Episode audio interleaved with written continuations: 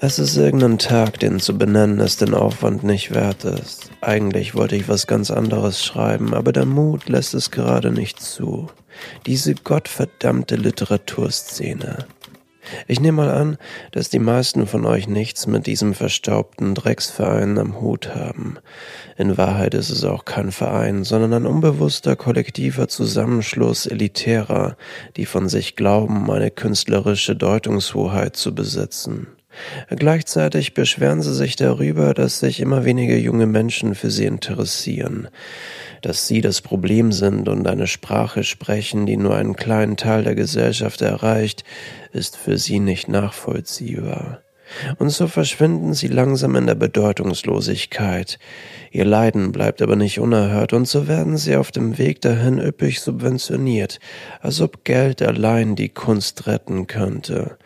Und genau hier beißt sich die Schlange selbst in den Schwanz.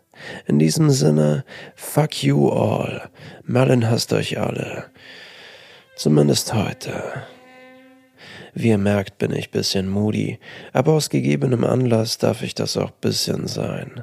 For real, es gibt Autorinnen und Autoren, meist ebenfalls aus diesem elitären Kreis, die jährlich irgendwelche Literaturpreise, Arbeitsstipendien oder Förderungen gewinnen. Ich bin auf Leute gestoßen, die noch nie etwas veröffentlicht haben, aber schon seit drei Jahren mit Steuergeldern überschüttet werden, irgendwelche Auslandsaufenthalte in der Villa in Spanien gewinnen und dann mit fünf Gedichten zurückkommen, für die du einen Taschenrechner brauchst, um sie zu verstehen.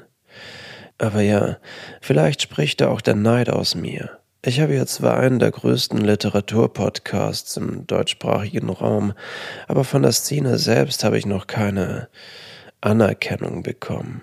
Und ich frage mich selbst, will ich das überhaupt von denen oder will das nur mein Ego? Jetzt wäre so ein Arbeitsstipendium genau das Richtige. 1800 Euro im Monat, ein halbes Jahr lang, plus Unterkunft in Barcelona. Dann könnte ich der Sache besser auf den Grund gehen, bisschen durch die Straßen schlendern und dann irgendwo bei einem Chai Latte ein neues Gedicht schreiben. Ja. Spaß, Leute.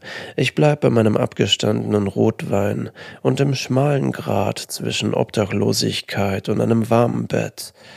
Das ist irgendwie sympathischer. Und das mit dem Gedicht äh, schreiben kann ich auch so machen. In diesem Sinne, cheers.